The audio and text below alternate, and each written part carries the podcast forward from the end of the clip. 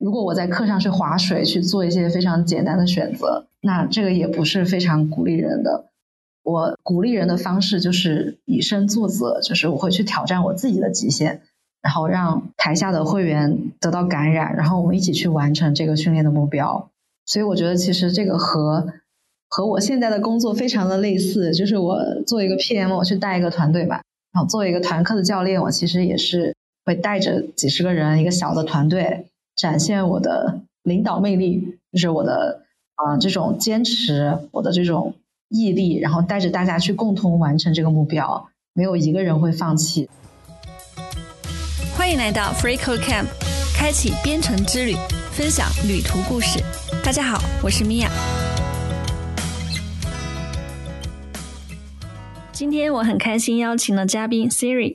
在读了商科专业，尝试了很多不同领域的实习之后，他选择零基础学习编程，成为一名开发者。现在又成为一名项目经理，而在业余时间，他是兼职的搏击教练。我们聊到 Siri 在香港求学的经历、实习的经历、参加 Super X 计划并使用 FreeCodeCamp 课程学习编程的过程，以及做开发和项目管理的体会，还聊到他这一路如何变得更自信，改变自己心里小小的世界，然后照亮别人。比如在当教练的时候，给学员带来能量，帮助他们改变自己。如果你也从我们的节目中感受到启发和能量，请关注我们的播客，并把节目分享给更多朋友。也欢迎你发邮件分享自己的故事。Hi Siri，谢谢你参与我们的节目，可以和大家打个招呼吗？Hello，谢谢米娅，大家好啊，我叫 Siri。啊，这可能是看起来很 AI 的一个名字，就像我的职业可能听起来非常的 AI。我现在或者说我曾经是一个程序员，但是我现在又在从程序员这个职业转型到 PM 项目管理的这个职业的过程中。嗯，除了代码，然后除了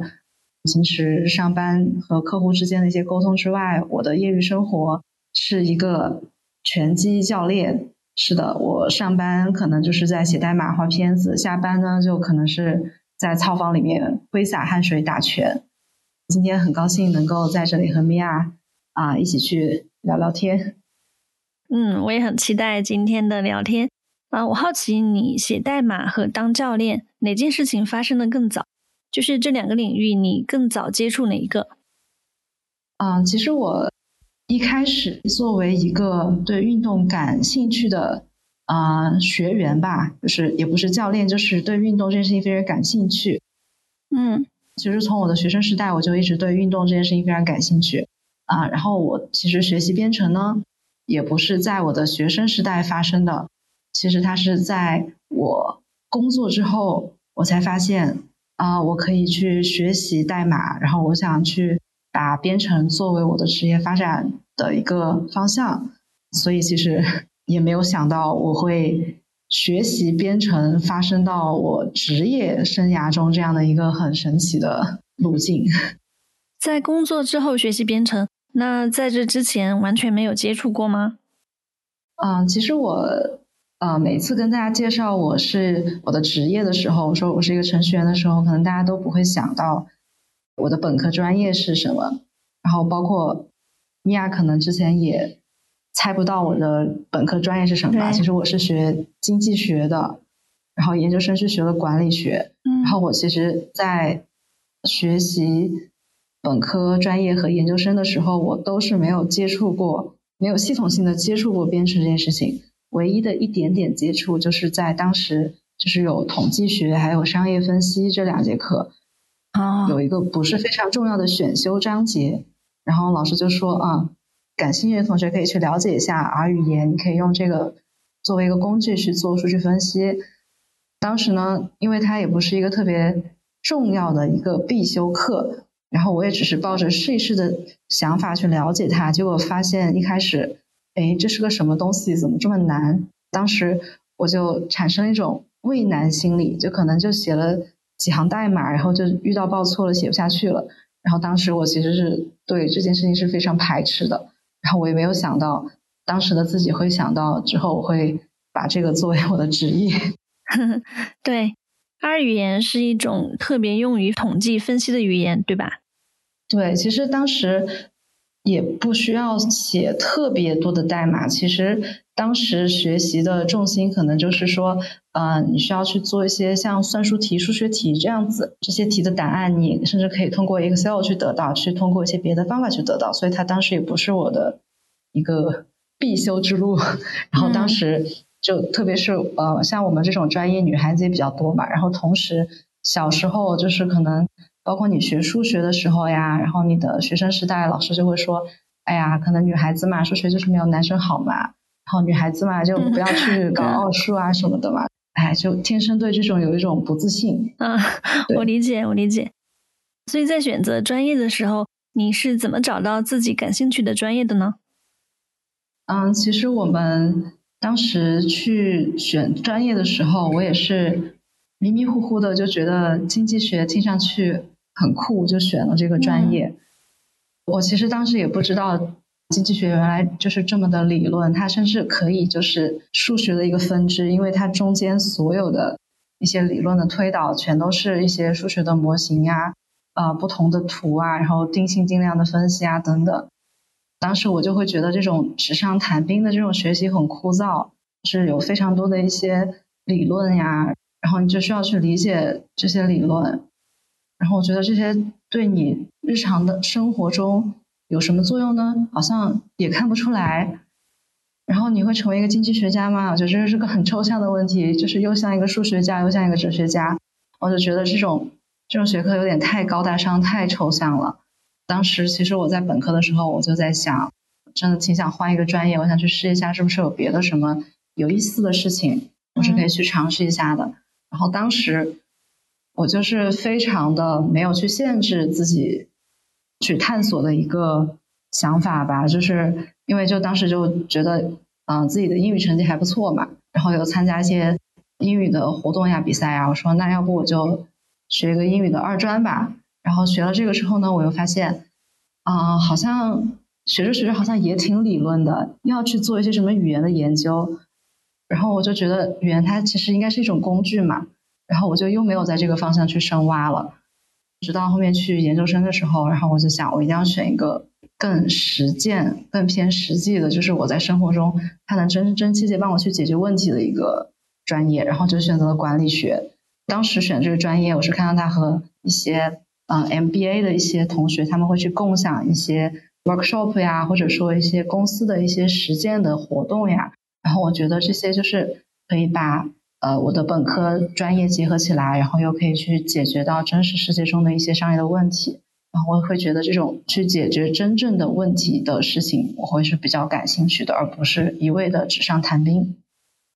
嗯，所以你一直都更喜欢实践。嗯，那在你的成长过程中。你是怎么养成自己独立思考和解决问题的能力？比如说，嗯，和家人给你的支持有关吗？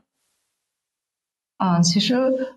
我的家长他们也是啊，怎么说，鼓励我去尝试一些新的东西。嗯，但是他们希望一个大的前提下，就是我是一个独立思考的，然后有。有能力的人，就是在这个前提下，我可以去做我想去尝试任何东西。所以我其实一直就比较天马行空的去勇敢的去尝试一些我想做的事情，包括学习之后开始去实习嘛。然后我当时就做过一些特别特别多看上去完全没有关联的一些实习的工作。然后当时第一份实习就是学校里的学姐帮忙找的，然后学姐在一个国企。然后她在那个国企的市场部，然后她就说：“哎，你英语还不错，你是学经济学的，你要不来来我这儿去跟我一起搞国外的客户吧？”然后我就去了，就是跟他那边去做一些，呃，因为我们客户是有时差嘛，然后就跟他没日没夜的去做一些跟客户的市场的一些调研呀。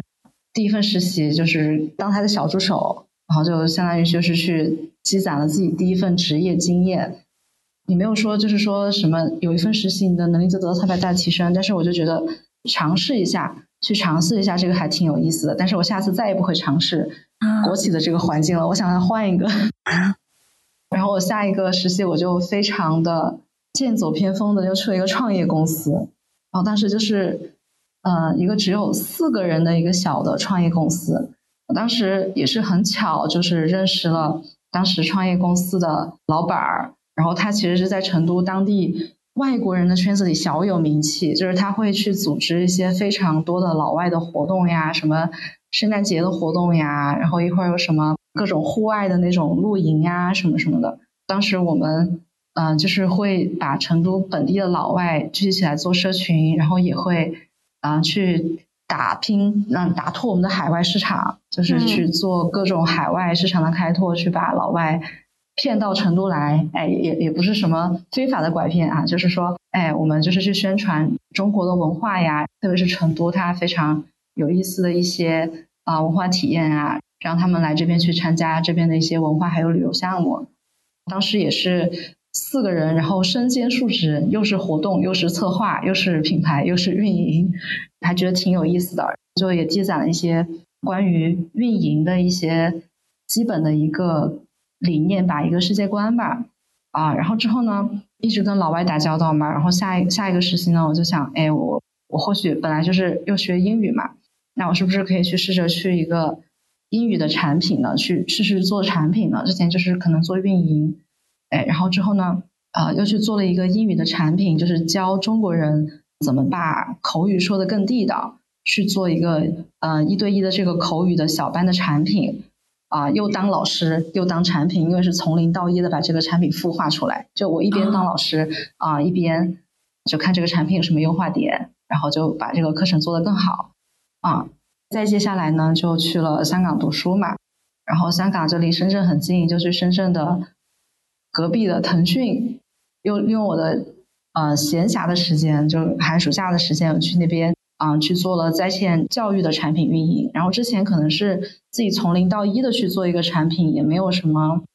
系统的方法论，也没有人带我。然后这一次就是去了一个非常成熟的产品，甚至有点夕阳产品。然后这样他们就会有很成熟的一些指导，然后帮助我其实比较系统性的去理解了，就是整个在线教育这个行业以及整个产品运营的一些玩法。啊，然后接下来呢，我就觉得不能在这个行业做下去了。我觉得它有点夕阳，而且我已经在这个实习上已经做了，就是不同的环境，包括什么创业，然后创业公司和大公司都待过了。我说我想去别的行业试试。刚好当时我们啊研究生的项目关于 FinTech 会比较多嘛，包括香港那边也有很多那种金融科技的呃一些创业公司会经常举办一些活动什么的。然后我就说，或许可以去试一下。去 FinTech 公司看一下现在的发展是怎么样的。然后当时刚好，虽然虽然我是学经济和管理的专业，但是刚好，嗯，这家公司它有一个做品牌的机会，嗯，就是它是一个外资企业，然后准备进入中国市场，包括东南亚的市场嘛。当时就去做这个本地去做一些品牌推广的工作，觉得就是这也是一个很神奇的体验。因为它是也是从一个几个人的公司发展到一个很棒的一个跨国的公司，然后我可以就是在它这个一步一步拓展的这个过程中，呃，我去学习他是怎么把这个品牌做得非常好的。然后又接下来呢，我就又去了上海嘛，然后去上海之后，我就刚好又说，哎，现在是暑期实习的一个很好的机会，我说可以再试一下一些大公司的一些机会。当时我就投了京东的一个电商的实习，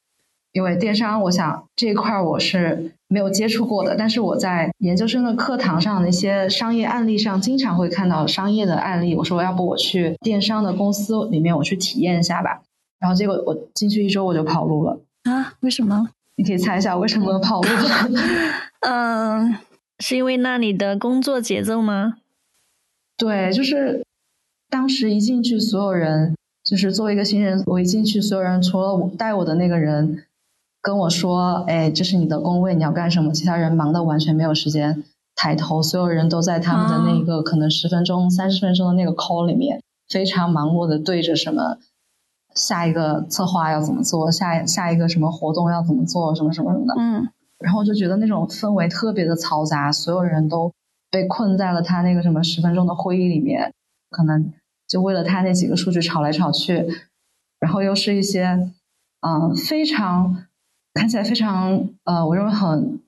很枯燥、很细节的工作吧，就是你作为电商的渠道，你要去呃分析，哪怕是那个零点一那一点数据，嗯，没有卖到你要的那个目标是为什么？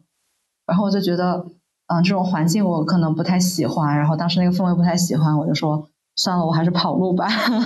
就很很果断的就跑路了，然后就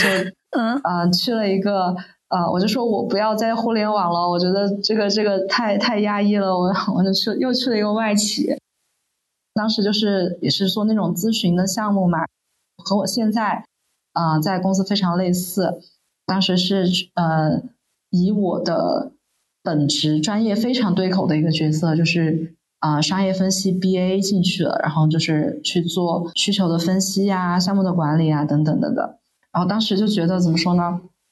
我觉得这个可能是我这个专业最对口、最对口的一个工作了，然后又是外企，多么的好呀！一切看上去多么的美好呀！但是呢，我就经常会跟我们项目组里面程序员大哥打交道嘛。然后像我呢，我就是一个经常会跟客户那边去对接，我要跟客户去聊需求，会跟不同的部门之间扯皮，就反反复复的，然后我就觉得非常的内耗。再加上我是一个职场的新人。这个行业我也是一个新人，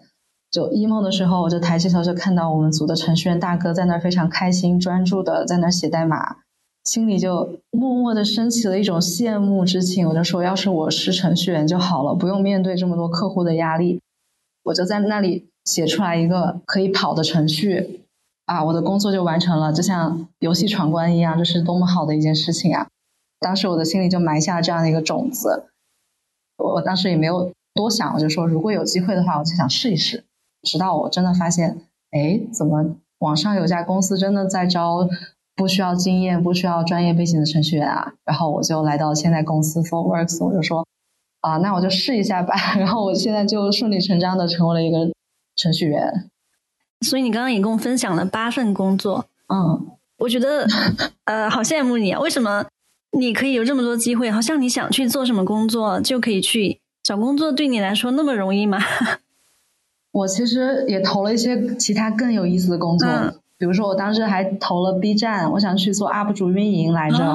他把我拒了，所以我其实是 在在很多种机会中，他选择了我，我也选择了他，我有这些尝试的机会。当然，那些没有选择我的机会，我也觉得挺有意思的，比如说我耿耿于怀的 B 站 UP 主运营。嗯，对，其实我觉得就是随缘的一种心态嘛，你可以去尝试你想去尝试的事情，有机会更好，没有机会的话，总会有别的机会，你可以去试试。嗯，那所以在 Sortex 这份工作之前，你最长的一段工作经历是多长时间？最长，因为其实都是实习嘛，然后实习差不多都是三个月到六个月之间哦，这样的，其实都差不多，对。嗯，那经历这么多不同的实习，你期待在工作中是什么状态？啊，你刚刚说了，在最后一份实习的时候有了成为程序员的想法，但是在整个尝试和探索的过程中，你会追求什么状态？因为我理解很多人在实习的时候啊，如果这个公司还不错，机会还不错，可能就会尽量表现好，争取能够留下来。嗯，其实。其实我当时就是想去尝试这些，是因为我觉得，就之前有看到过一句话嘛，就是人生是旷野，不是轨道。就是我觉得可能很多人都觉得，尤其是上课的朋友，就是非常目标都是非常坚定的，就是认为你选定这一个赛道之后，你就一定要在这一个赛道去嗯积累相关的经验。像我的同学，他们肯定就比如说嗯一开始认定了想去券商，他们就会不停的投券商的实习，券商的实习。啊，比如说从呃一个小券商开始，然后再到上面 tier two tier one 的一些券商，不停的往上爬，然后，他们的思维可能是这样的，但是我可能觉得去尝试是一件很有意义的事情，就是你可以去在一次一次尝试新的事情中，你会发现自己擅长的是什么样的，还有就是你真正喜欢的事情是什么样子的。就算你不太喜欢这件事情，就像我在京东一周跑路的这个经验一样。其实马上就及时止损，马上换一个你你觉得其他你觉得更有意思、更感兴趣的事情。其实它的呃试错成本其实也还好啦。虽然虽然对于我们这种当时还没有进入社会、还在迷茫探索的学生来说，这确实是需要你很多的成本去试错。但是这个试错的成本比你之后人生一直固定在一个赛道，没有机会去试错的遗憾，我觉得比起来是要小很多的。嗯，还有呢，就是我其实，在不同的行业之中，都会能感觉到，呃，虽然不同的行业需要不同的经验，然后不同的行业，他们其实中间的一些行业的一些行业的知识啊，还有行业的背景，他们其实都非常差异都非常的大，非常的复杂。但是，呃，你会发现，在你逐渐尝试去尝试新的东西的这个过程当中，你会发现所有的事情它其实都是有一个共性的，就是你去处理工作中。不同行业不同的问题，你需要建立出一套你自己的思维方式，就是一套你自己的一套世界观吧。就你要怎么去定义一个问题，然后怎么把这个问题拆解，然后怎么去逐一攻破这个问题。就像是说，我在写代码之后，在学习 coding 这件事情，在发现之后，其实我之前的工作好像也一直在写代码。比如说我。之前去用一些 Excel Excel 去统计数据，哎，这个去写一些公式，其实这也算是一种写代码。其实只要把你的你想要的东西，你想要的输入和你想要最后达到这个输出，你把它表示出来，可能是用不同的语言，可能是代码的语言，也可能是呃一些拆解问题的一些抽象的方式画出来，或者是你在心里面想，嗯，这样一个推演的过程，其实它整个这个思维的方式都是一样的。你的目标都是一样的，但是至于你怎么去达成这个目标，你可以是去写代码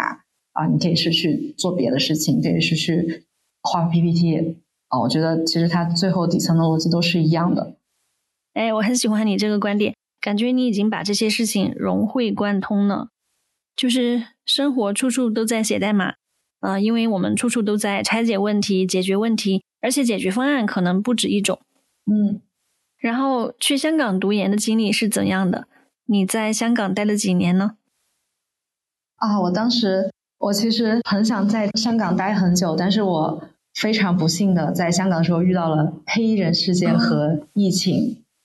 所以在香港的时间其实很短暂。但是当时在啊香港的回忆也是非常的美妙，就是非常喜欢那种海边小岛城市的感觉，然后也有嗯非常多元的文化。就是你身边可能是会有，嗯，香港的本地的同学，也会有来自嗯全球不同地区的同学，嗯，当然也有来自大陆不同省份的同学。我觉得它是一个非常包容的，嗯，非常多元的一个环境，然后也非常喜欢，就是那种海边，然后阳光，然后气候也非常好的那种热带，让人心情很好那种感觉。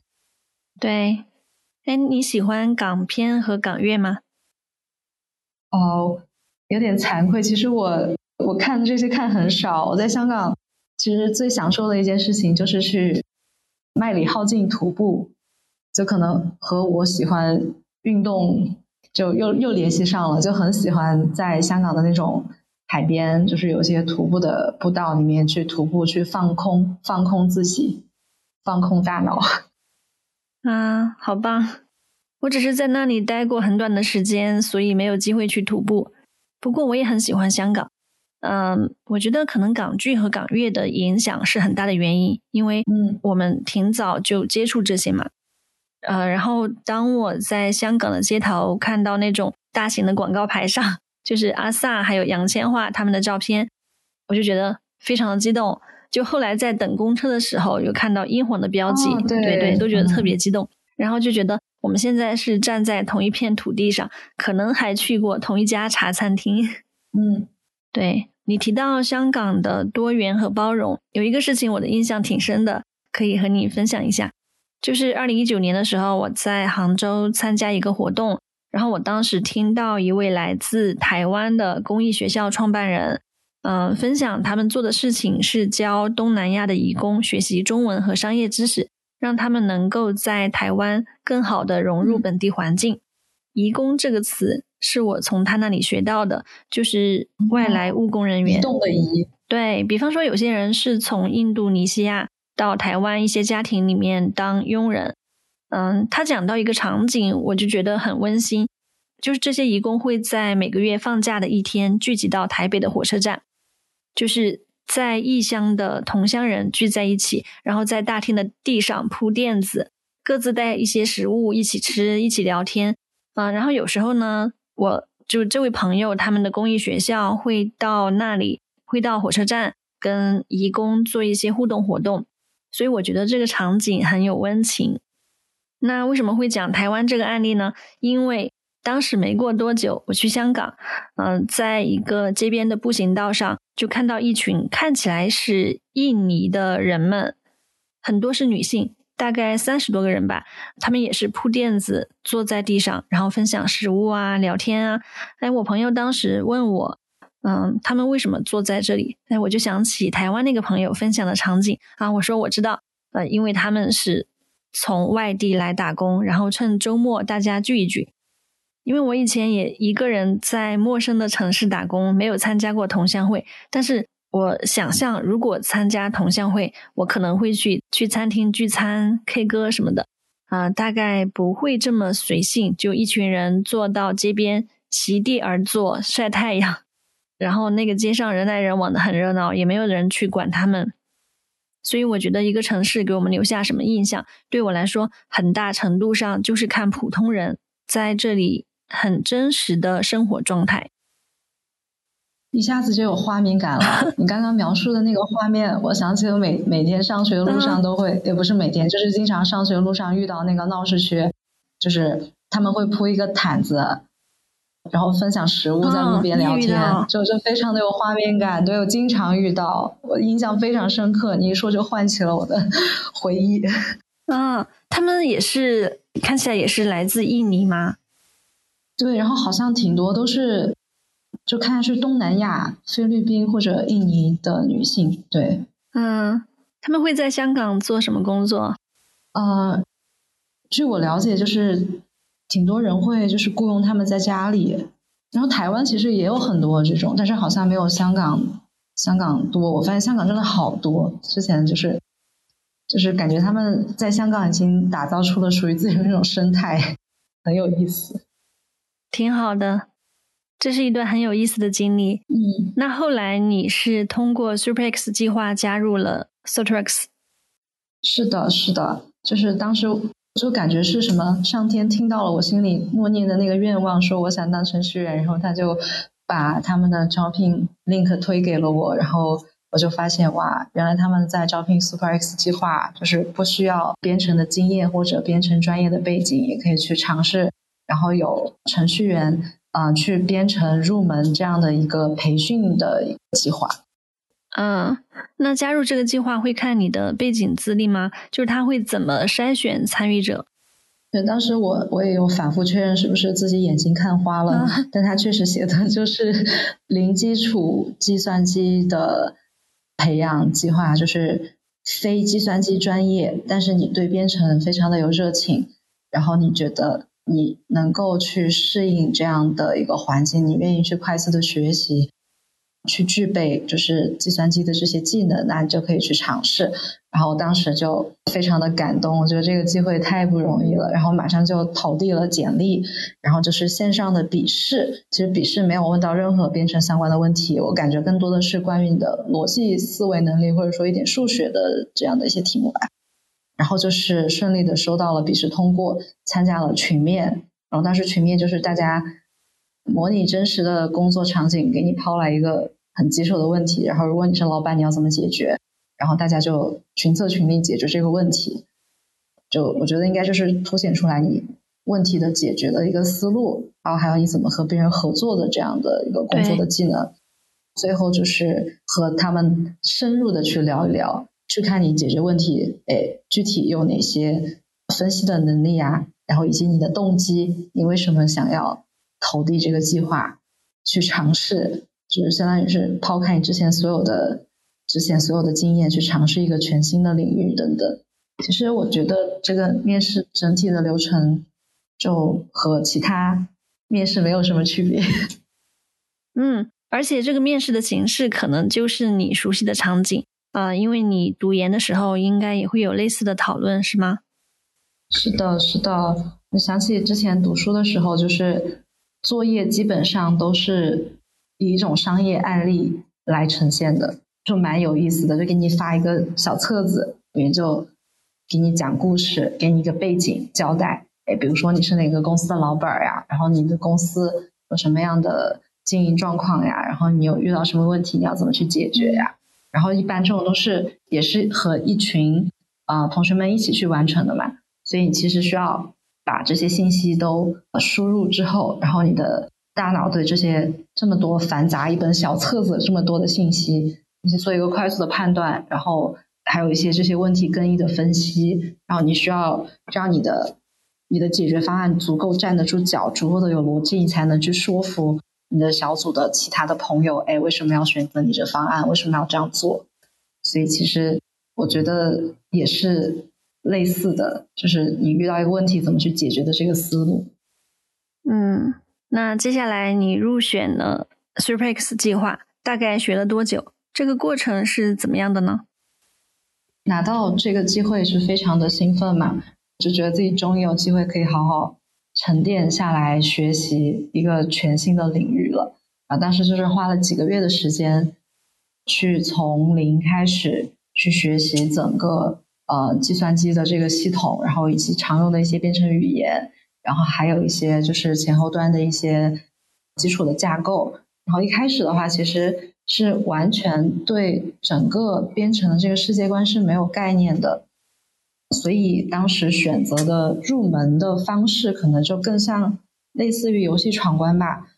就是当时有选择一些视频的课程，呃，系统性的学习的课程，官方也有推荐，呃，也选择了 FreeCodeCamp 去啊学习一些基本的语言语法。然后当时就觉得，嗯，这件事情是非常快乐的，非常有意思的，就是像一关一关慢慢的闯关，一点一点的去学习去挑战。啊，我已经想不起来当时具体是学的哪一门课程了，但我依稀记得当时从你什么都不会，但是他会呃循循善诱，先告诉你一点点技巧，然后让你去用这一点点技巧去解决一个小小的问题，然后就这样积少成多，积少成多，然后你的自信就逐渐的建立起来了，然后就觉得嗯，好像我把这个东西学完了之后。哎，我又可以了呢，就是不会说一开始就给你一个特别难的一个什么大的项目，什么也不跟你说，就让你去完成，就是一点点的去鼓励着你，引导着你去知道我要学习哪些东西，然后这些代码它背后是怎么跑起来的，就一点点的带着我去完成了这个世界观的一个构建。对，你的意思是 SuperX 计划它有推荐 FreeCodeCamp 的课程？还是你自己找到的？对，我们的导师有给我们推荐说，哎，这是一个很棒的网站，你可以在上面呃有这些学习的资源。然后我当时就说，嗯，我去试一下吧。然后就发现真的非常的友好。嗯，好棒。其实现在已经有很多新的课程了，你可以再去看看。嗯，而且也改成了 project based，嗯，就是基于项目的，跟你三年前做的课程会有不一样。哦，我之后要去学一些别的语言的时候，可以再再用到。对，OK OK。那你整个学编程的过程都是这么欢乐吗？就没有遇到什么坑？哦，这个是刚开始的蜜月期吧？啊，就一一开始，对，就觉得好像自己又可以了。其实这是一个逐渐。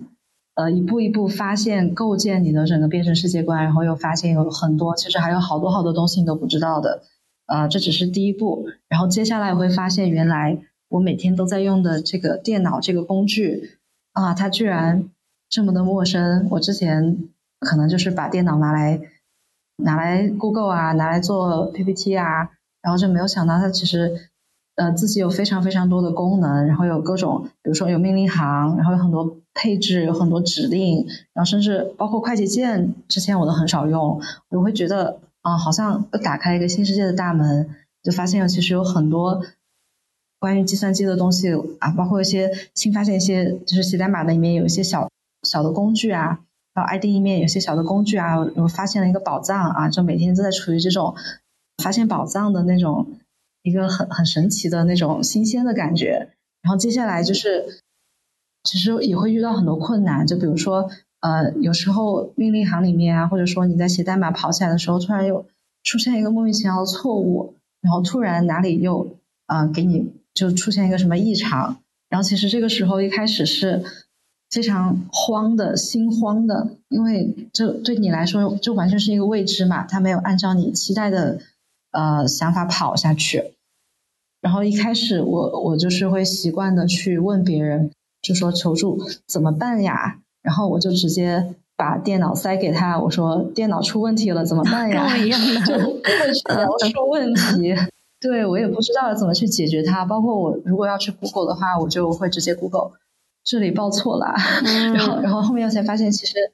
所有的问题都是有迹可循的，就系统上任何的问题。出错了不要慌，就你根据它的那个什么错误码，然后根据你的上下文你做了些什么，然后你把这些一步一步的拆开，你再喂给 Google，然后它一定会一定会告诉你的答案。就算告诉你答案不对，你一定是有哪些信息没有告诉他，或者说告诉他告诉错了。啊，所以当时就让我发现，其实我原来根本就不会用 Google，其实它就很类似于现在大家呃用 ChatGPT，你会去问他一些问题，你会给他一些上下文的输入，然后让他帮你去完成一个任务，其实也是很类似的一个一个思维吧。就像我们去写代码的时候，你遇到一个很复杂的实现的时候，你要去把它拆解成，你去做任务的分解，把它拆解成一个小的，嗯，比如说把它拆拆解成一个小的单元测试，你先让一个小的。测试跑起来，然后你再让嗯更大的这一组测试跑起来，然后你最后再去重构整个代码，然后你最后才得到一个非常精美的呃实现功能代码。其实都是一样的啊，就是你可以去把一个大的问题问题先去拆解开，然后先把这个问题解决，然后再考虑怎么样的去呃优化一些细节，就非常的简单了。所以我可能以前玩语言学习的时候，我根本就不会。Google 当时就直接问 R 语言怎么用，现在 可能就直接我就会把这个问题拆开，我就说用 R 语言的时候，用它去处理一个某某问题的时候，我的输入是什么，我期望的输出是什么，然后有什么限制条件，然后它可能就会把你想要的这个答案、期待答案给你了。啊，然后啊，这就是一个我觉得很大的一个突破吧。就谁能想到它编程这件事情教会我怎么去提问呢？就我觉得会提问就是一个非常。非常重要的一个技能，然后你会提问之后，你会发现其实有很多很多细节，很多嗯小的一些经验，很多坑你是需要去踩的。就在你和一个语言或者说一个框架不断磨合熟悉的过程中，啊，你不断的去问 Google 这积累的一个过程中，你会发现你还有很多很多东西要知道，就进入到了一个什么？就是你是一个圆，你的这个圆越大，你的边界就越大，你你不知道就越大，就这种感觉。然后你就不停的实战，不停的踩坑，不停的解决这些坑，然后你就会有一个想，是不是每个程序员都有一个自己的踩坑日记啊？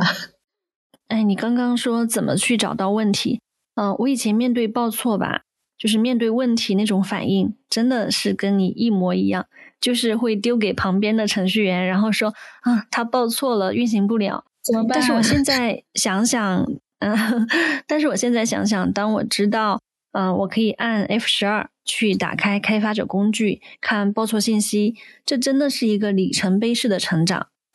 真的，就是那个报错就写在那里，他会告诉你是第几行有问题，对吧？对，是的，嗯，就是很清楚的写在那里，然后我就可以很快定位到问题去测试，呃，所以这个真的是自己慢慢摸索的一个过程。而且当时打开控制台，然后一开始也会觉得，啊，这里面怎么这么多信息？什么 console，什么呃 element，我不知道。但是后来我发现它的用处可大了。比方说，我想下载页面上的一个视频或者一个音频，我后来也知道可以定位到那个 element，可以定位到那个元素，啊，就可以下载。就像你说的，这里面有越来越多的宝藏，所以学会右键点击检查，真的是一个里程碑式的成长。是的，是的，那可能之前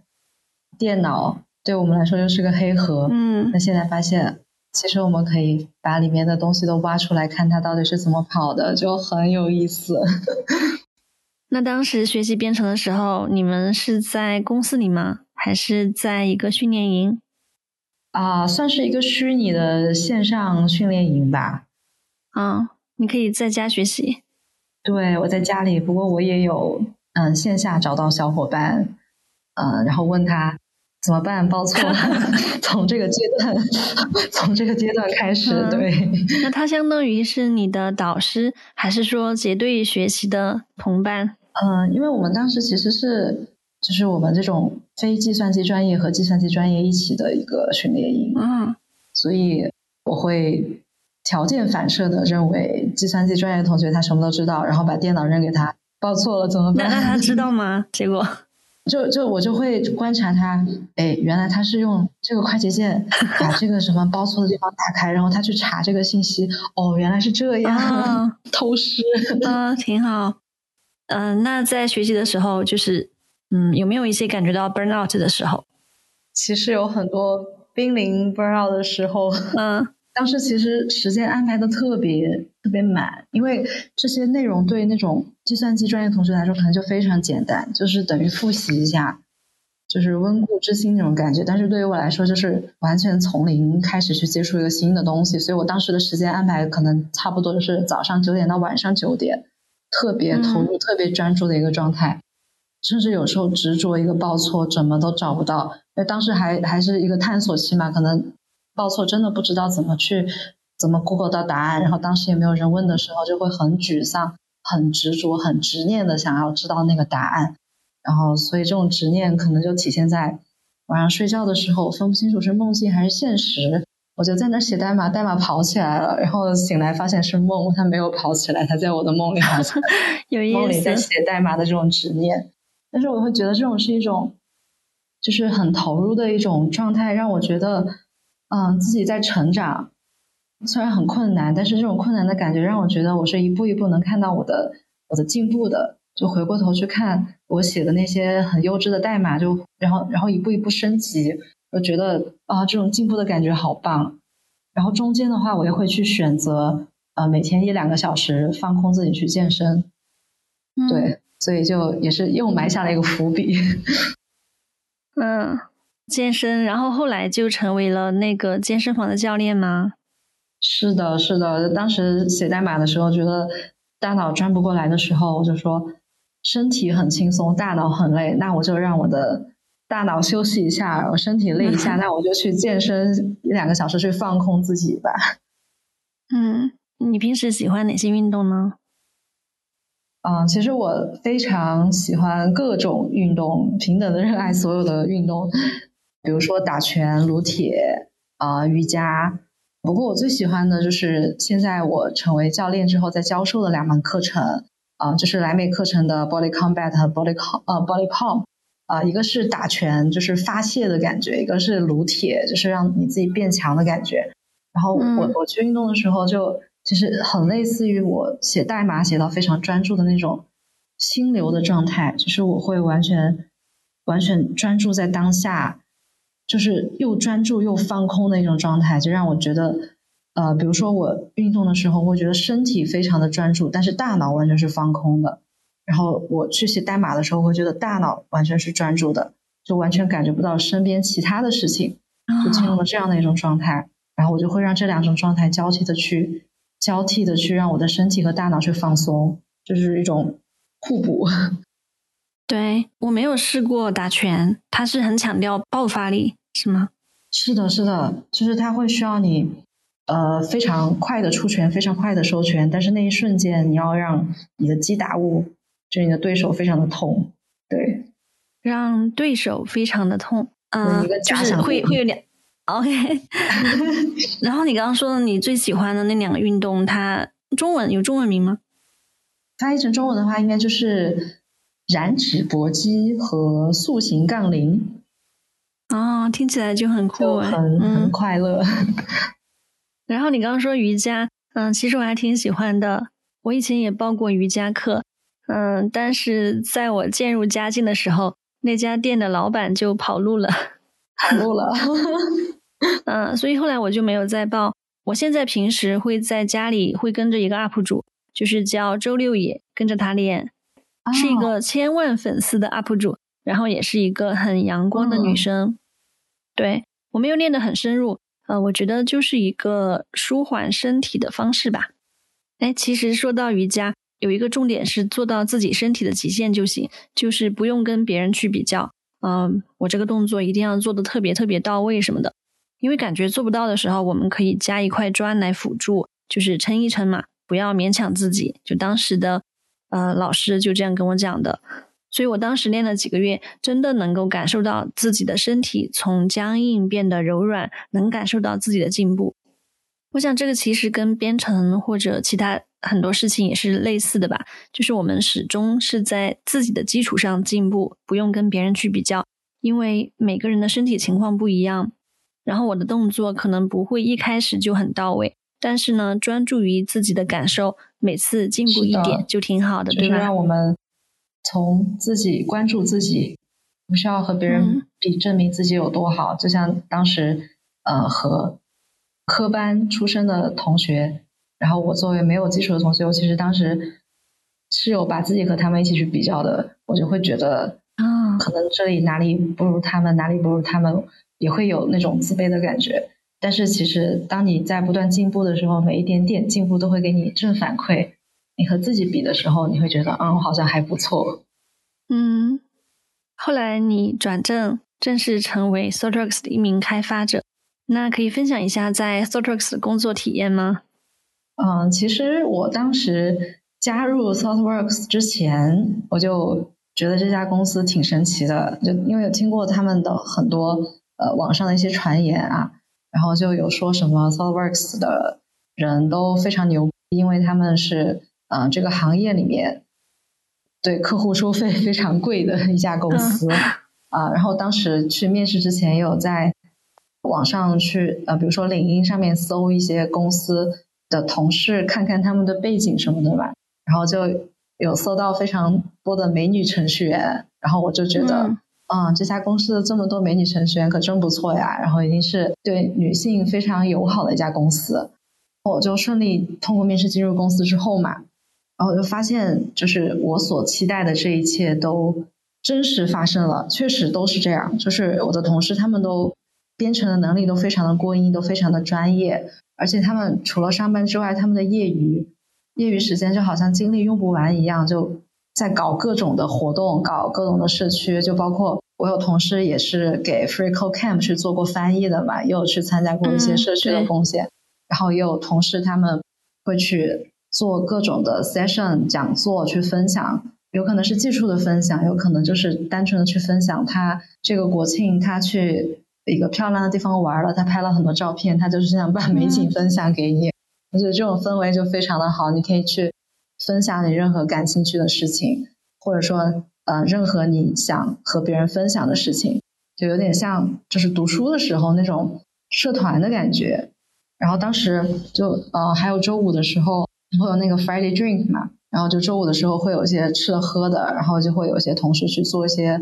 呃话题的分享。然后我当时刚好是入职的第一个周五，就赶上了呃一个。Friday Drink，然后当时的主题就是邀请到了当时的一个呃女性领导力的社区去分享呃一些女性在职业中发展的一些话题。当时就觉得哇，公司真的非常的多元包容，然后又非常漂亮的美女程序员同事，然后而且他们也是在团队中去担任非常厉害的角色，比如说 Take Lead 等等。然后我就觉得就是非常棒的一个体验。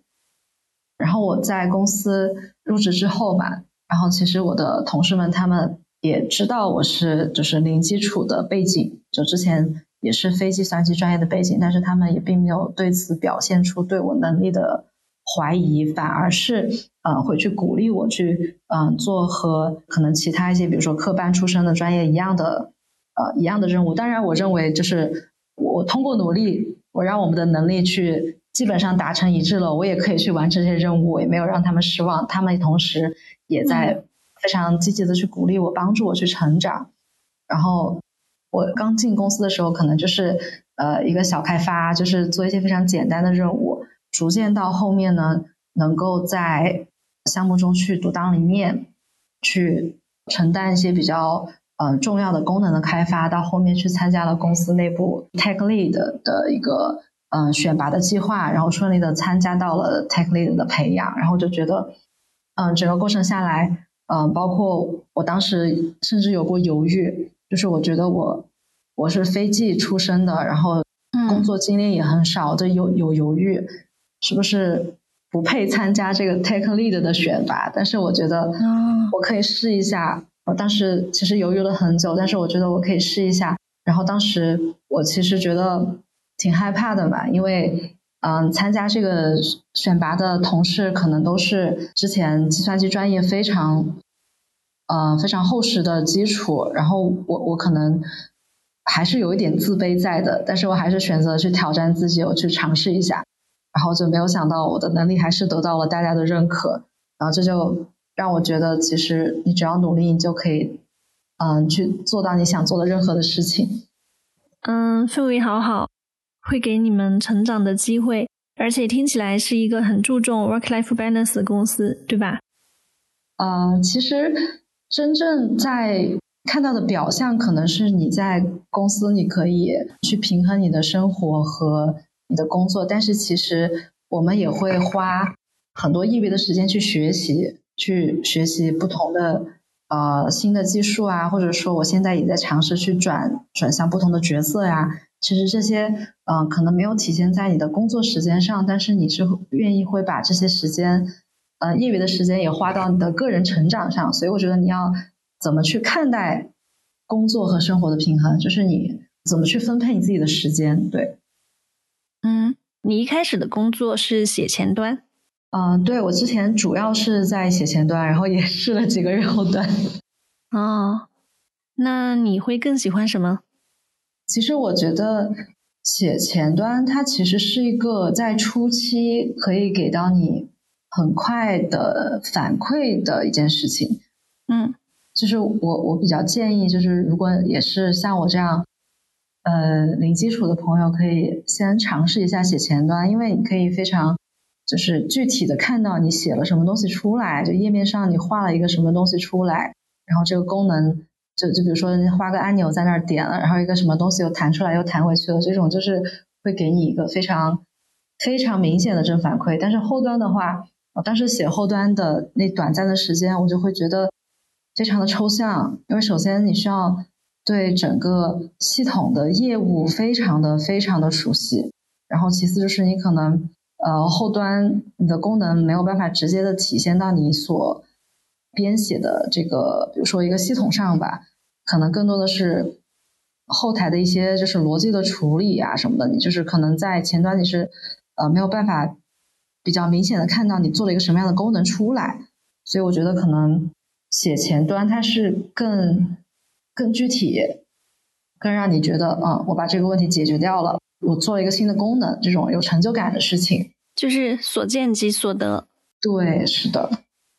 啊，现在你是从一位开发者转向成为 Tech Lead，就是正在这个过程中。对，呃，我其实当时就是从一个小开发有有想过要不要尝试一下 Tech Lead 嘛，因为当时就是其实也也不是去成为 Tech Lead 啦，就是去参加一个 Tech Lead 的培养计划。但是在我刚刚入选这个计划之后，又收到了公司内部的一个新的角色的尝试的邀请，就是要不要去试一下做呃 PM 去做项目经理。然后当时我其实呃就是在这两个选择之间犹豫了挺久的，因为精力还是有限嘛，只能选择一件主要的事情先去尝试。但是我当时确实是想去。尝试一下这个机会，因为觉得这个机会可能之后就没有了，就很难得。然后我想去尝试一下，更多的和人打交道，更多的去探索一些更多的可能性吧。然后我就说我去试一下，就是转岗到 PM 这个角色试试。嗯，那你觉得做开发、做 PM 以及你正在参加的这个 Take Lead 的培养计划这三种工作，对你来说有什么不同的挑战？另外，你的商科背景对于完成这些工作都会有些什么帮助呢？嗯，一开始作为一个项目上的开发吧，小开发或者说主力开发啊，我理解你的工作可能百分之九十都是对着电脑去写代码，然后其实你的任务是非常的固定的，就是给定你一个固定的需求。非常确定的一件事情，然后你要实现的也是非常确定的一件事情，就相当于你是通过你熟练的这种技能或者工具，把一个非常确定的期望转换成一个非常确定的结果。只是说中间的不确定性，可能就是你怎么去实现，中间可能会嗯有一些错误啊，或者说有一些一些知识盲区啊等等，这些是要去确认的。但是这些其实呃，你可以通过求助 Google，或者说求助同事，或者说呃你自己的一些经验，是一定可以把这些问题解决的，百分之九十九都是可以解决的。但是当你成为了一个 PM，成为一个项目经理之后，你的工作就从百分之九十和电脑打交道，就变成了百分之九十和人打交道，然后就是一件非常充满了不确定性的事情。嗯，因为就是每个人其实非常的都是非常复杂的个体吧，就是每个人的，包括你的成长环境，然后你的受教育程度，你的生活环境，还有你，包括你平时喜欢做什么，其实都让你成为了一个非常。独特的一个思维方式，非常独特的一个世界观。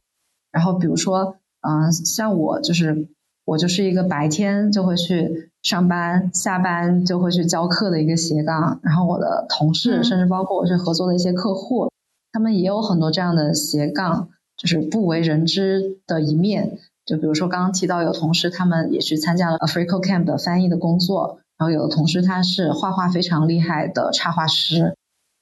有的同事他们又是啊，平时会去跑马拉松，甚至是专业运动员程度的这种马拉松的跑者，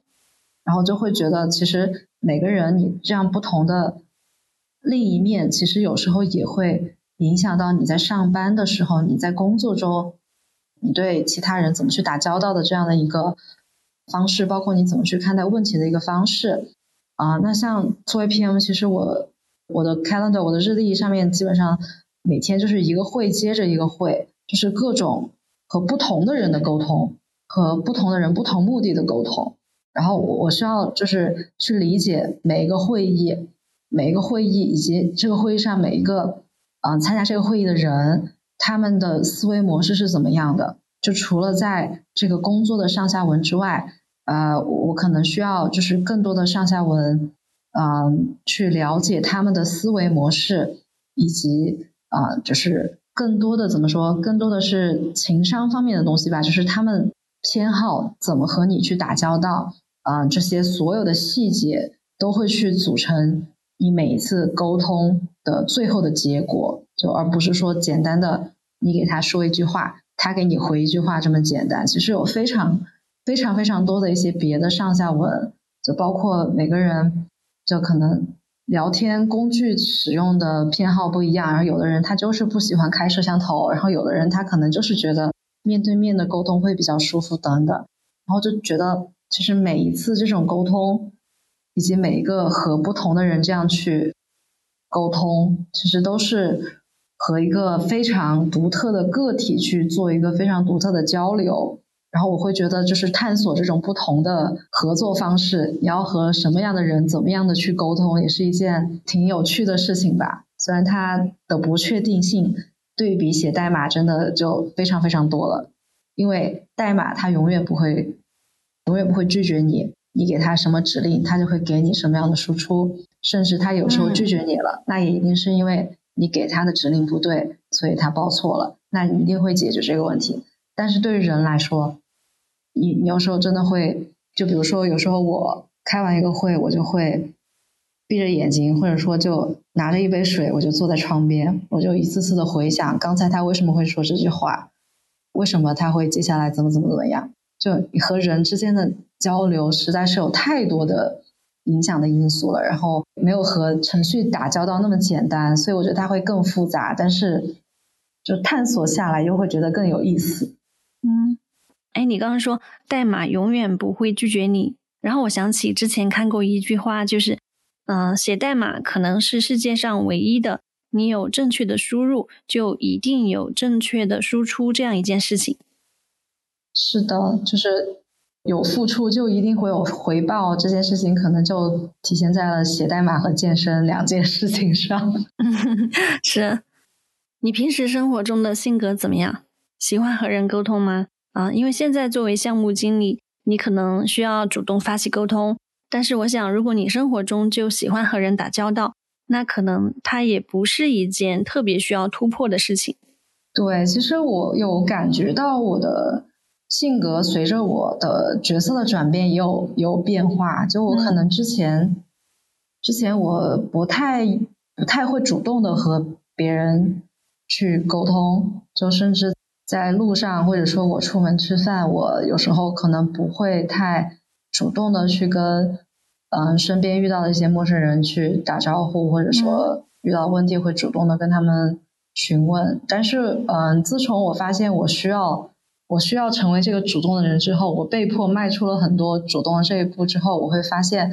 其实好像也不是一件很可怕的事情。可能之前就是有一点社恐，然后现在就发现，嗯，其实你去了解一个陌生人，或者说去了解一个别的一个个体，是一件很有意思的事情。嗯，对。然后刚刚你有几次提到一个词“世界观”，嗯，我们现在回顾一下整个转码的过程。你现在做开发两三年了，对吧？嗯，差不多。嗯，那整个过程你觉得对于你的世界观，嗯，还有你对于价值的认知会有什么影响吗？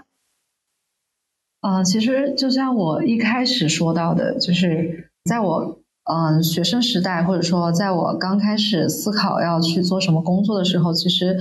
嗯，是一个很，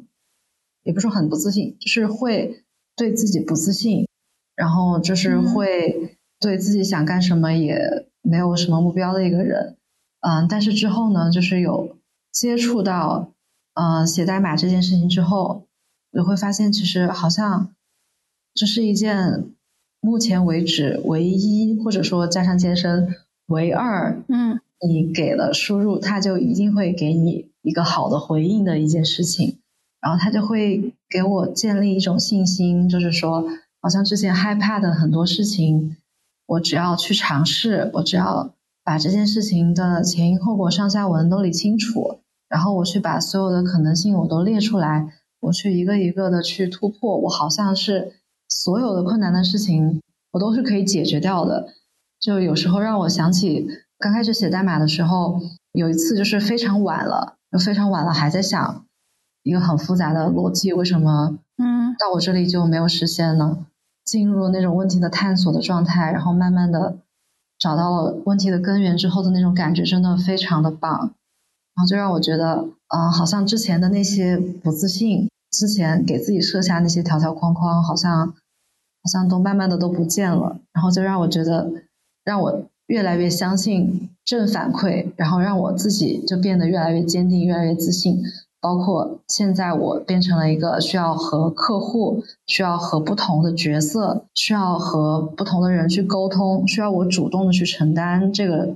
角色的人的时候，我会变得非常有目的性，我也会。遇到了很多不确定的时候，我也会呃让自己冷静下来，把这件事情的前因后果理清楚，然后最后相信，嗯，不管遇到什么困难的事情，什么样的风险，都可以把它解决下来，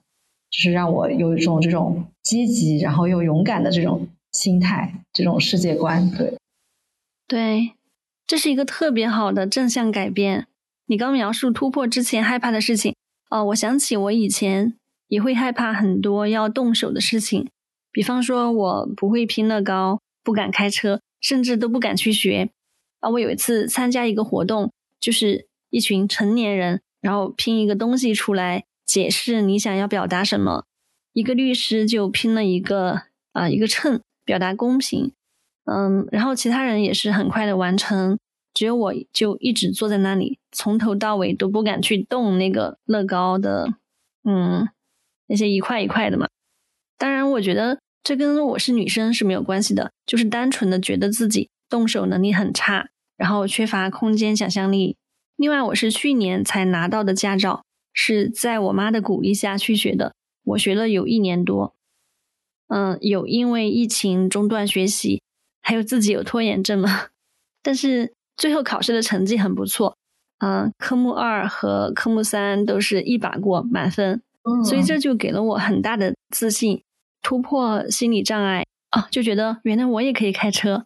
然后同样的，对于学编程，当我通过看文档、看教程，以及像你说的，通过搜索引擎的帮助，独立解决了一些问题，这也给了我很多自信。哎，我就知道我自己也是可以动手解决问题的，只是需要多一点时间。所以，这种完成自己以前害怕的事情所带来的成就感，让我更喜欢自己，整个人也会更加的舒展。而且会给我带来更多的乐趣啊，所以我现在会更希望花时间沉浸在自己的学习中，这就形成了一种良性的循环。因为当我解决问题之后，我会更喜欢自己啊，然后也有信心去解决下一个问题。而且随着我对自己的认知更加深入，再去跟别人相处的时候，我觉得我我也有改变，就是不大会因为别人说我好或者说我差。而太被影响情绪，成为了一个情绪稳定的成年人。不知道你会不会有这样的感觉？对你刚刚讲的都是我听下这些都是特别有感触的，就包括刚刚你啊中间说了句话，就是其实我也是可以做到这些的，只是需要多一点的时间。嗯，就让我想起了，可能我们呃米娅是不是之前也是不是计算机专业对吧？对，不是，我学的英语专业，也是非常 感兴趣，对吧？然后去自己学习啊，有自学过，嗯。然后，然后记得当时看你的文章，就是说，当时你们也是有一个什么课程，也要学一个编程语言，对吧？就很简单，你觉得？然后你很就很羡慕其他其他专业有有更难的语言可以学。对对对对，嗯，就就觉得我们经历其实都很像的，就是可能一开始我们。呃，都可能有一点没有意识到自己对这方面的热情，然后也有一点点不自信啊。包括我看到之前有说，之前你有去高中去了一个很厉害的理科班，然后就是身边的大家都非常厉害，然后你可能觉得就是有一点和大家比较的那种心理，就有点丢掉自信。然后，然后你说这些，我其实就也是特别有感触，就是就之前的那个成长阶段，可能就是嗯，虽然自己也非常的努力，但是可能。也不知道自己热爱的方向，可能有一点和别人去比较，就是有一点，因为不想自己去落后，不想自己落后，想想证明自己和大家一样好的那种努力。但是现在的努力可能就是，啊，我找到了我喜欢做的事情，我不想和别人比，我只想和自己比，我想专注到自己的发展，我想让自己开心的这种努力，就是一个这样的一个转变。对，所以我们都有这个转变的过程。然后你还提到以前你身边会有偏见，就是说女生，嗯，可能学数学就学不好呀？为什么要学计算机呀？其实我身边倒没有这样的偏见，嗯，我从来不觉得女孩子可以学什么，不可以学什么。我记得刚大学毕业的时候，我们那儿就是流行考老师，类似于考公务员、事业单位，啊，我有报名去考我们四川。一个县级中学的英语老师，那时候我妈就跟我说：“嗯，她觉得我好不容易读大学出来，不去大城市闯一闯，就留在一个小县城，她觉得非常难受。所以后来我就去了长三角那边找工作。然后再后来，我弟弟学习编程，嗯，我妈甚至我外婆都会鼓励我也学，就是他们会觉得多学一个技能总是好的，虽然他们也不知道编程是什么。”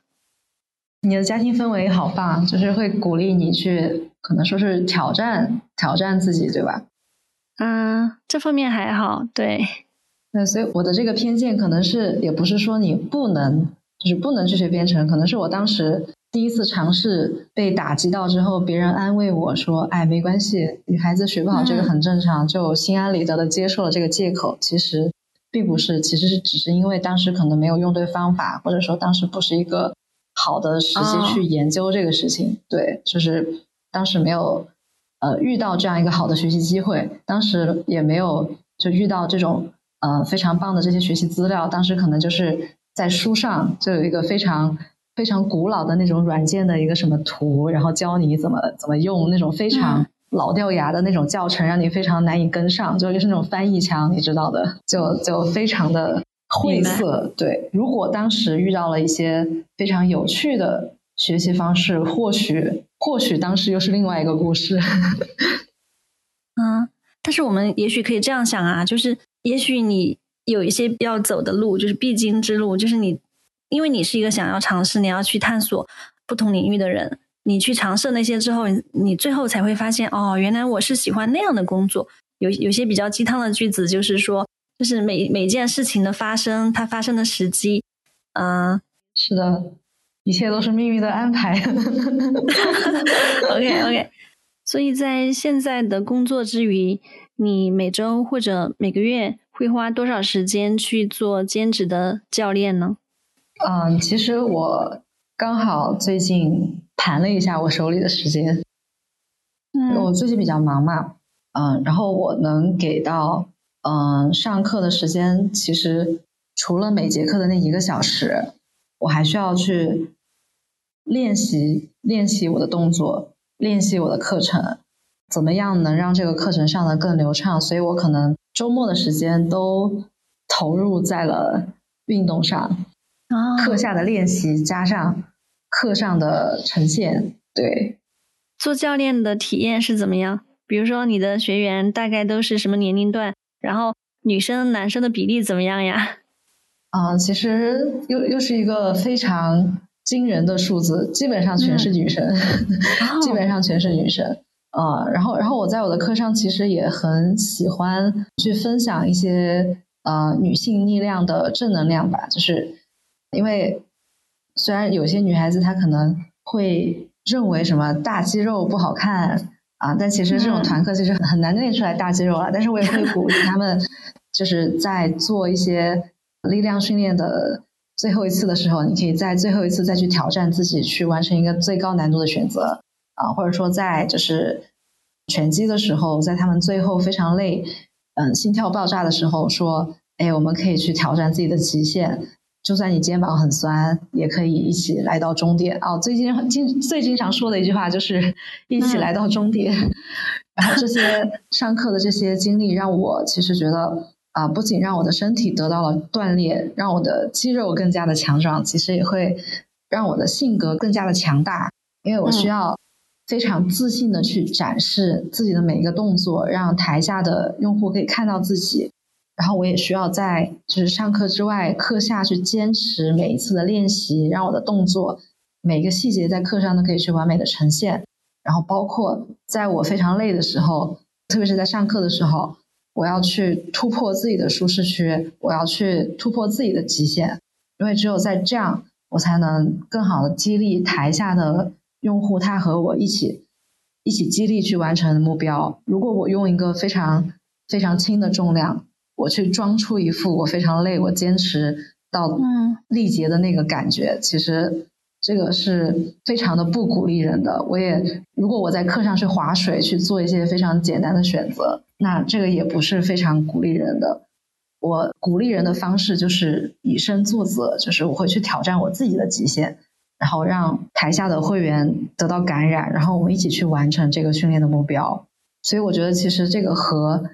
和我现在的工作非常的类似，就是我做一个 PM，我去带一个团队吧。然后作为一个团课的教练，我其实也是会带着几十个人一个小的团队，展现我的领导魅力，就是我的对啊这种坚持，我的这种毅力，然后带着大家去共同完成这个目标。没有一个人会放弃，然后我们都会在这一个小时里面去完成同样的任务，而且不是那种逼着你完成，就是大家都是自发的、开心的、有成就感的去完成这个运动的任务。然后他们会不仅这一次完成，他们会因为这一次完成的成就感给他们有正反馈，所以他们会不停的回到教室和你一次一次的去挑战自己。嗯，所以我觉得这是一件改变他人的事情，因为我不管在呃，不仅是在改变自己，挑战自己，我也在让别人试着在我的影响下去挑战他们自己啊。然后，因为我就是工作比较忙嘛，然后其实也业余时间也有一些就是自我的一些学习的时间嘛，所以我的课程其实都是时间都是压缩到周末或者说工作日早上，就那种七点的早课，呃，上一个课再来上班的这种。然后我其实非常的感动，有的同学他们愿意尝试早起。嗯，从第一次早起五点钟起床来上课，到第二次我有一次在早课的教室见到他，就见证了他们一次一次去突破自己的舒适区，然后从一节课到一百节课、两百节课，就就积少成多，就一次一次的去坚持，让这件事情也成为他们生活中的一个习惯，或者说成为他们呃下班之后的一个放松的一个自留地。我觉得就是一件我去改变他们的事情，我觉得很棒。嗯，真好。这是我第一次听一个教练分享他的视角，因为我以前也上一些团课，没有听过教练讲这些，嗯，所以我可以想象你们在一起上了一两百节啊一两百节课，然后互相鼓励，这是一个很暖心的教练和学员的关系。是的，嗯，这里想分享一个故事，就是在我还是学员的时候，我的教练他也是一个程序员，他也是兼职。就是因为他的课上，嗯，他也是给了我很多的激励。然后课后之后，他也会就是展现出他那种上班非常认真，呃，对技术非常钻研的态度。然后下，嗯，下班之后上课又非常投入，也非常激励这个状态，让我觉得，嗯，他这个状态很棒，给我激励，然后让我也想，嗯，成为这样去带给别人这样激励的一个人。因为嗯，那段时间是我刚刚开始转码，然后当时也是每天遇到很多困难，然后来到健身房就是我的，呃，相当于是一个发泄的渠道吧，呃，一个放松的渠道吧。然后就是嗯，也是遇到了这样的激励，然后让我觉得以后我也想成为这样的人，把我的能量带给别人，让哦其他人也可以受到这样的启发。然后现在。嗯，我的学员又有一个也是程序员，然后也也是对 这件事情非常感兴趣，嗯，然后也会就是课下会跟我讨论一些动作技术的问题啊，我也能感觉到他对就是课程还有就是平时对技术双方面的热情又跟我当时的自己又很像，就感觉这好像就是一个循环，就是有人会影响你，然后你又会影响别人，然后。然后你影响的人又会影响他们身边的人，就是有一种这种光的延续的感觉，就不停的会往下照亮、往下照亮的这种感觉。嗯，其实你在讲这些的时候，我觉得特别的振奋。这就是我在做这个播客的过程中，让我觉得感受到很多能量的一个点。啊，我也分享一个吧，就是我有一个朋友叫大海，嗯，也是一个充满能量的女生。然后我很喜欢她说的一句话，嗯，应该是在二零一九年还是二零年的时候，我就看到她那句话，我也挺多次的给别人分享。她说，这个世界上并不需要更多成功的人，但是迫切需要各式各样能够带来和平的人，能够疗愈的人，能够修复的人，会说故事的人，还有懂爱的人。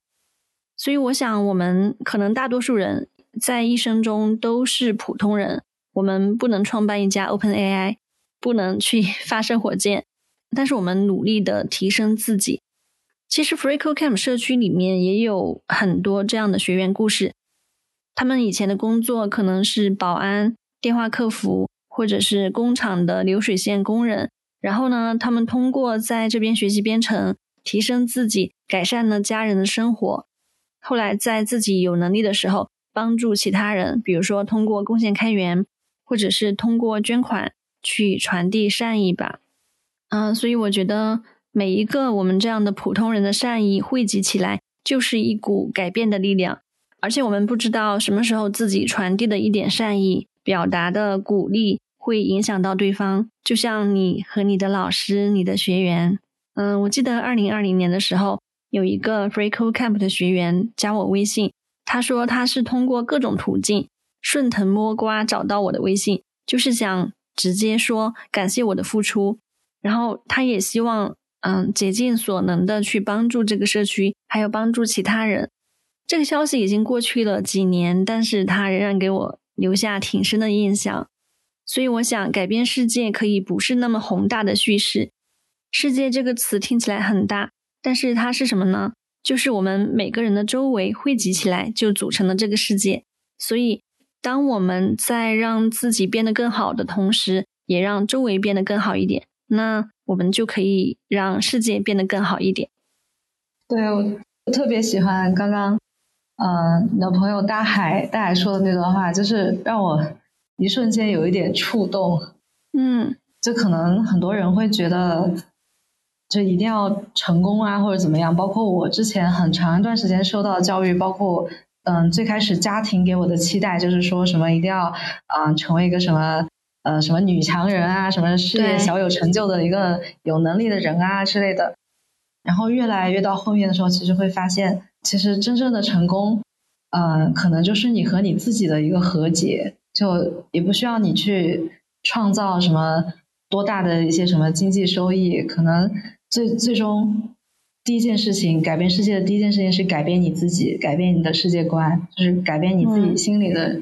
这个小小的世界，让你觉得，哎，其实我我不需要去做什么事情，我要让自己在人生中就这一段旅程，我我能去尝试各种各样的事情，啊，我能在这些尝试中，哦，我能找到自己喜欢的事情，然后能找到一个，哎，好像就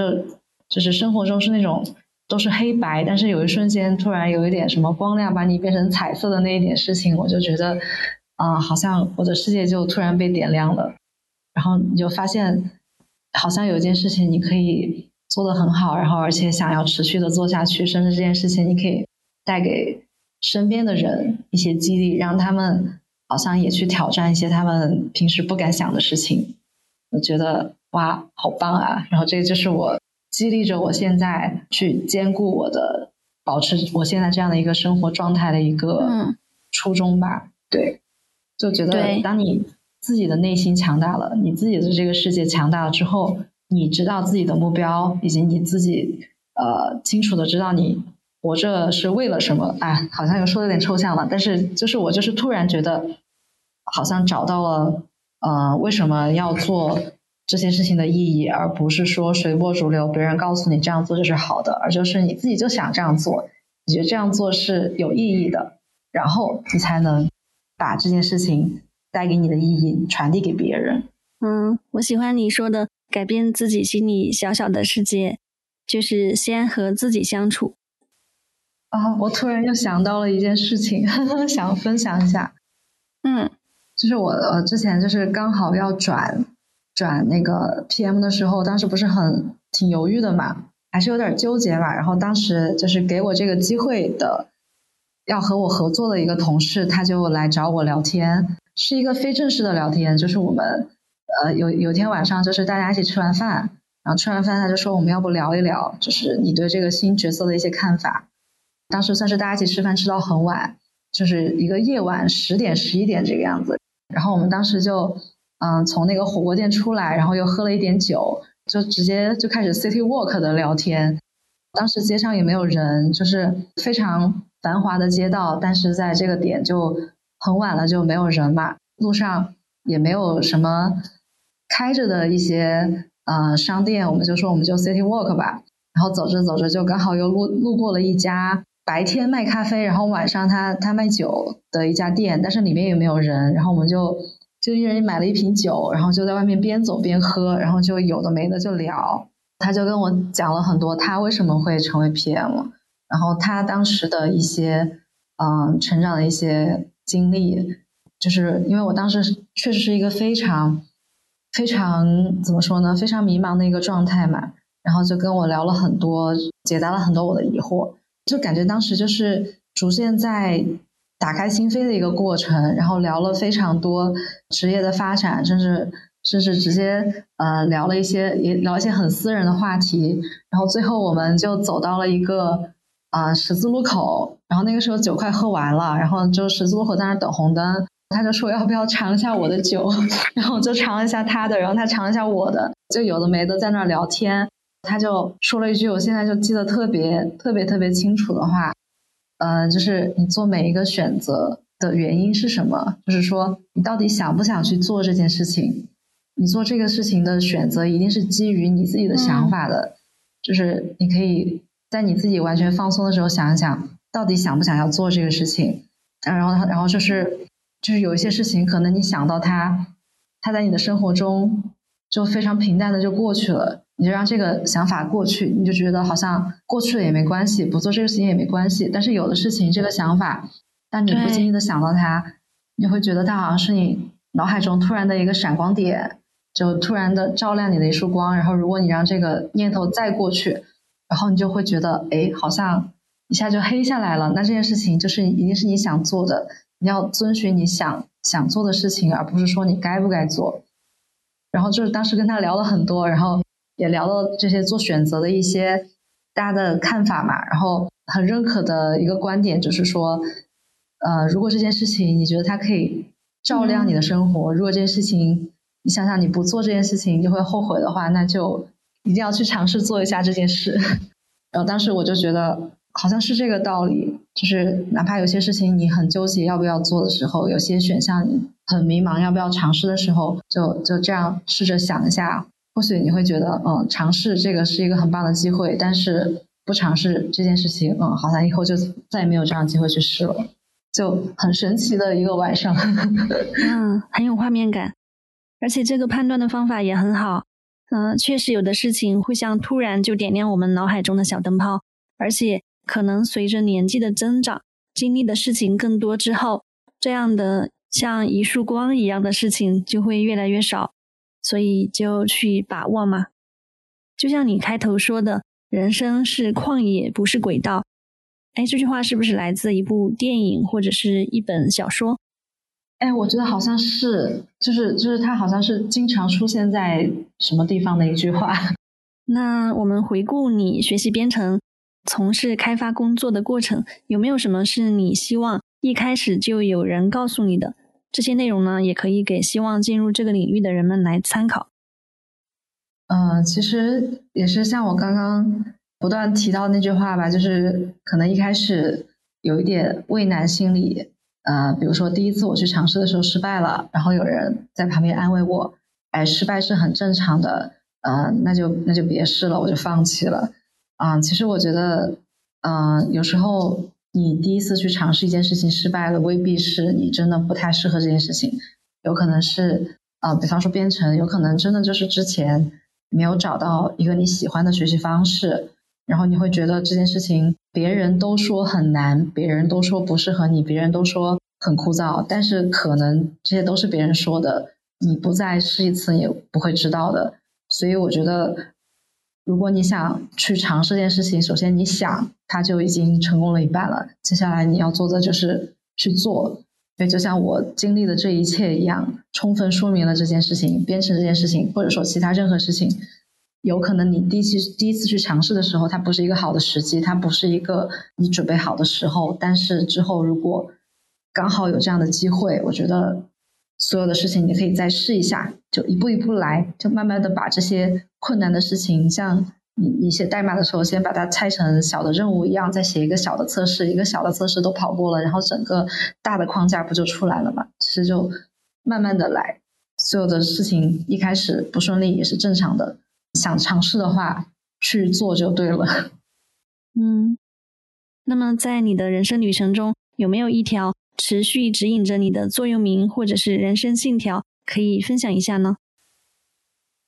有可能，嗯，大家都会有一个什么样的信仰？有的人可能说是有一些宗教的信仰，或者说有的人会持续的相信某一个观念是正确的。嗯，但是在我目前的这个阶段来说，我会认为，我会永远相信自己。我会，啊，认为我自己，他作为一个小小的世界，啊，我需要首先让自己充实起来，你才能够更好的去对抗整个世界上的所有的问题。嗯，当我遇到一些问题的时候，我我的那个 MBTI 是 INTJ，就我永远都是有一个 Plan B 的一个 一个人格。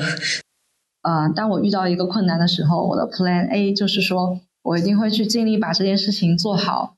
就像是之前遇到过的这些所有的问题一样，不管我当时经历过什么，我最终都会都可以把它扛下来。就我相信，呃，我我有把这些问题逐一去 break down，然后再去解决的这个能力，也会像就是我每一次在上课的时候，我给大家说，我们一起来到终点，每一次出拳，你都会去。打中一个目标，每一次出拳，你都可以去成为更好的自己，这样去竭尽全力来到终点，去完成这个目标。当然，也不可能，生活也不可能永远都是这么充满积雪，也不可能永远都是这样一帆风顺的。然后我的 Plan B 应对这些未知、应对这些实在摆不定的方法就是摆烂，但是是一个打引号的摆烂。就像我之前呃去实习的时候，发现这个赛道好像不太适合我，然后我就速速的选择了摆烂，就选择了离开，然后选择了